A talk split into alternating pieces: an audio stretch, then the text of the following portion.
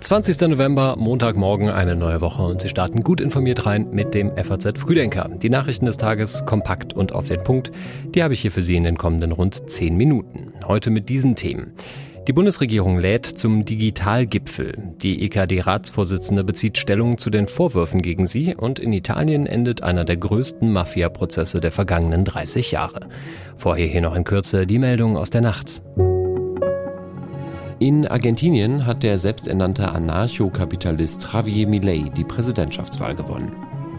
Die ehemalige First Lady der USA, Rosalind Carter, ist im Alter von 96 Jahren gestorben. Und Tennisspieler Novak Djokovic hat zum siebten Mal die ATP Finals gewonnen. Die Textausgabe des FAZ Frühdenkers kommt von Sebastian Reuter. Ich bin Tobi Alterhänger. Schönen guten Morgen. Dass es zu viel Bürokratie in Deutschland gibt und zu wenig digitale Angebote, darüber sind sich wahrscheinlich die allermeisten einig. Und die Bundesregierung hat sich ja auf die digitale Fahne geschrieben, das ändern zu wollen. Zuletzt im Sommer auf der Kabinettsklausur in Meseberg. Wir wollen unser Land moderner, bürgernäher und digitaler machen. Es sollte nicht so sein, dass man leichter per App einen Flug bucht, als eine Wohnsitzummeldung beim Bürgeramt vorzunehmen. Dafür haben die Bürgerinnen und Bürger in Deutschland überhaupt kein Verständnis mehr. Wir wollen einen digitalen Staat für Bürgerinnen und Bürger da ist und ihnen das Leben erleichtert. Darum geht es bei der Digitalisierung nicht um zusätzliche Bürokratie, sondern um das leichter machen. Nancy Faeser und Olaf Scholz damals also ganz vorne dabei. Und und heute lädt die Bundesregierung ein zum Digitalgipfel. In Jena diskutieren heute und morgen Regierungsvertreter mit Vertretern aus der IT-Branche, insgesamt 1000 Teilnehmer über die digitale Transformation in der Zeitenwende. Das Ganze steht natürlich noch unter dem Eindruck des Urteils des Bundesverfassungsgerichts vom Mittwoch, denn weil 60 Milliarden Euro im Haushalt fehlen, fehlen möglicherweise auch Milliarden für die digitale Infrastruktur. Viele sind ernüchtert über den Zustand der Digitalisierung in Deutschland, denn eigentlich sollten ja bis Ende 2022 rund 600 Verwaltungsdienstleistungen digital möglich sein. Dieses Ziel wurde aber bis heute nicht erreicht. Eine konkrete Frist bis Ende 2024, die gibt es jetzt nur noch für 15 zentrale Dienstleistungen, wie zum Beispiel die Ummeldung nach einem Umzug, der Antrag auf Elterngeld oder die Anmeldung eines neuen Autos.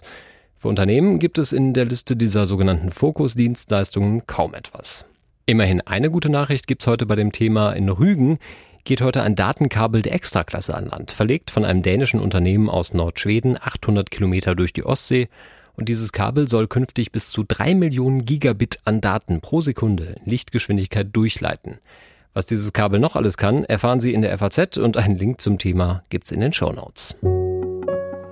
Werden die Geiseln der Hamas möglicherweise bald freigelassen? Laut Katar rückt eine Übereinkunft zwischen Israel und der Terrororganisation offenbar in greifbare Nähe. Das sagte der Außenminister und Regierungschef Katars, Mohammed bin Abdulrahman Al-Thani, am Sonntag. Die Knackpunkte sind in diesem Stadium eher praktischer, logistischer Natur, nicht wirklich etwas, das den Kern des Deals ausmacht. Uh, Demnach geht es unter anderem darum, wie die Geiselfreilassungen ablaufen sollen. Dass 50 Geiseln freigelassen werden sollen, darüber seien sich aber beide Parteien einig. Im Gegenzug soll eine Gruppe palästinensischer Frauen und Kinder aus israelischen Gefängnissen freikommen. Außerdem könnte es zu einer fünftägigen Waffenpause im Gazastreifen kommen. Die humanitäre Situation bleibt unterdessen dramatisch. Die Weltgesundheitsorganisation sprach von anhaltenden schweren Kämpfen in direkter Nähe zum Schifa-Krankenhaus. Das israelische Militär legte nach eigenen Angaben am Sonntag einen 55 Meter langen Tunnel in 10 Meter Tiefe unter dem Krankenhaus frei. Es seien zahlreiche Waffen gefunden worden, darunter Sprengstoffe und Kalaschnikow-Gewehre. UN-Beobachter berichteten zudem von einem Massengrab vor dem Eingang des Krankenhauses. Insgesamt sollen am Wochenende mehr als 10.000 Menschen aus dem Norden des Gazastreifens in Richtung Süden geflüchtet sein. Klar ist doch, Afrika gebührt mir Gewicht. Das ist ja ein Mantra von Olaf Scholz. Immer wieder betont der Bundeskanzler die Bedeutung Afrikas. Seit seinem Amtsantritt ist er auch schon fünfmal hingereist und jetzt lädt er selbst ein. Ein Gipfel in Berlin soll mehr Kontakte schaffen. Compact with Africa heißt das Treffen. Und mit dabei sind unter anderem die Präsidenten Nigerias, Kenias und Äthiopien, aber neben Scholz auch EU-Ratspräsident Michel, EU-Kommissionspräsidentin von der Leyen und Frankreichs Präsident Macron. Wirtschaftlich sind die Handelszahlen Deutschlands im vergangenen Jahr mit allen afrikanischen Staaten gestiegen um 21,7 Prozent auf 60 Milliarden Euro. Generell ist das Niveau der Handelsbeziehungen aber noch gering. Die Exporte nach Nigeria, dem einwohnerstärksten Land Afrikas, lagen 2022 nur bei 1,1 Milliarden Euro. Laut einer Studie von KPMG investieren deutsche Firmen auch deutlich weniger in Afrika als Frankreich, Großbritannien oder auch China. Die deutsche Wirtschaft fordert unterdessen stärkere staatliche Hilfen für Geschäfte mit den afrikanischen Ländern. Wichtig seien etwa die Absicherung gegen Währungskrisen oder Zahlungsausfallrisiken bei langfristigen Projekten in der Energieversorgung. Sam Altman ist in den vergangenen Monaten bekannt geworden als Chef und Mitgründer des Herstellers von ChatGPT OpenAI und als jemand, der auch vor den Gefahren künstlicher Intelligenz warnt. I think if this technology goes wrong, it can go quite wrong. Am Freitag hat sich OpenAI überraschend von Altman getrennt. Da hieß es, der Verwaltungsrat habe kein Vertrauen mehr in seine Fähigkeit, OpenAI weiterzuführen. Jetzt könnte es aber eine Rolle rückwärts geben, denn Berichten zufolge üben große Investoren des Unternehmens gerade Druck aus, Altman zurück an die Spitze zu holen. Und damit vermutlich auch die ranghohen Mitarbeiter von OpenAI, die in den vergangenen Tagen aus Protest gegen die Entlassung gekündigt hatten. Altman selbst kann sich eine Rückkehr offenbar vorstellen. Aktuell wird OpenAI interimsweise von Mira Murati geleitet. Es gibt Aufruhr an der Spitze der evangelischen Kirche in Deutschland und mittendrin die EKD-Ratsvorsitzende Annette Kurschus. Ich prüfe mich intensiv. Hab ich was überhört? Hab ich was übersehen? Gibt's da ein Missverständnis? Es gibt auf jeden Fall Vorwürfe gegen sie. Ausgangspunkt ist ein möglicher Missbrauchsfall in Siegen, wo Annette Kurschus bis 2011 gearbeitet hat. Der Verdächtige ist ein Mann, ein Mitarbeiter im Kirchenkreis, inzwischen im Ruhestand, der aber im Rahmen seines Berufs Näheverhältnisse zu jungen Männern aufgebaut haben soll, um sexuelle Handlungen vorzunehmen. Und der Vorwurf gegen Annette Kurschus lautet, dass sie von diesem missbräuchlichen Verhalten viele Jahre lang gewusst hat. Ende der 90er Jahre soll es ein Gespräch in ihrem Garten gegeben haben, in dem es um diese Missbrauchsfälle gegangen sei. Das ist der Vorwurf. Kurschus selbst hatte zuletzt erklärt, es habe zwar Gespräche gegeben über die sexuelle Orientierung des Beschuldigten, um den Tatbestand sexualisierter Gewalt sei es in diesen Gesprächen aber nie gegangen. Heute Vormittag um elf will Kurschus eine persönliche Erklärung abgeben.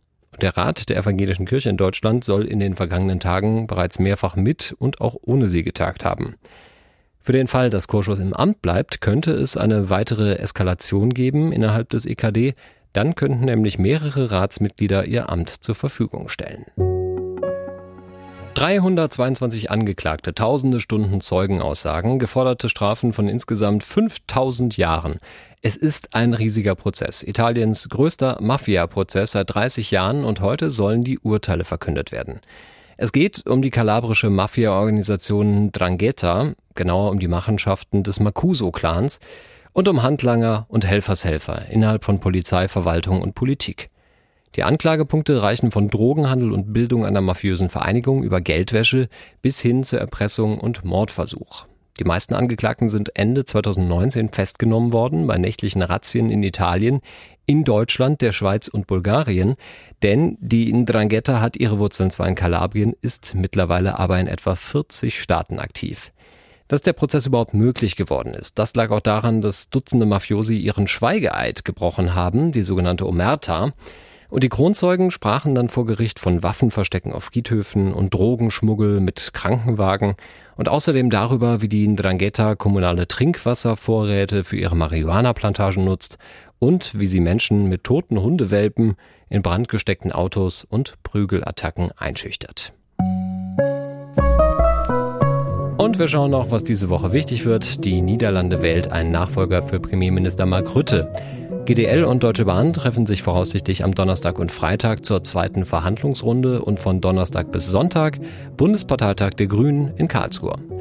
Auch über diese Themen werden wir Sie natürlich in den kommenden Tagen noch detailliert informieren. Hier im FAZ Früdenker Ihnen jetzt einen guten Start in diesen Tag. Verbleiben wir so.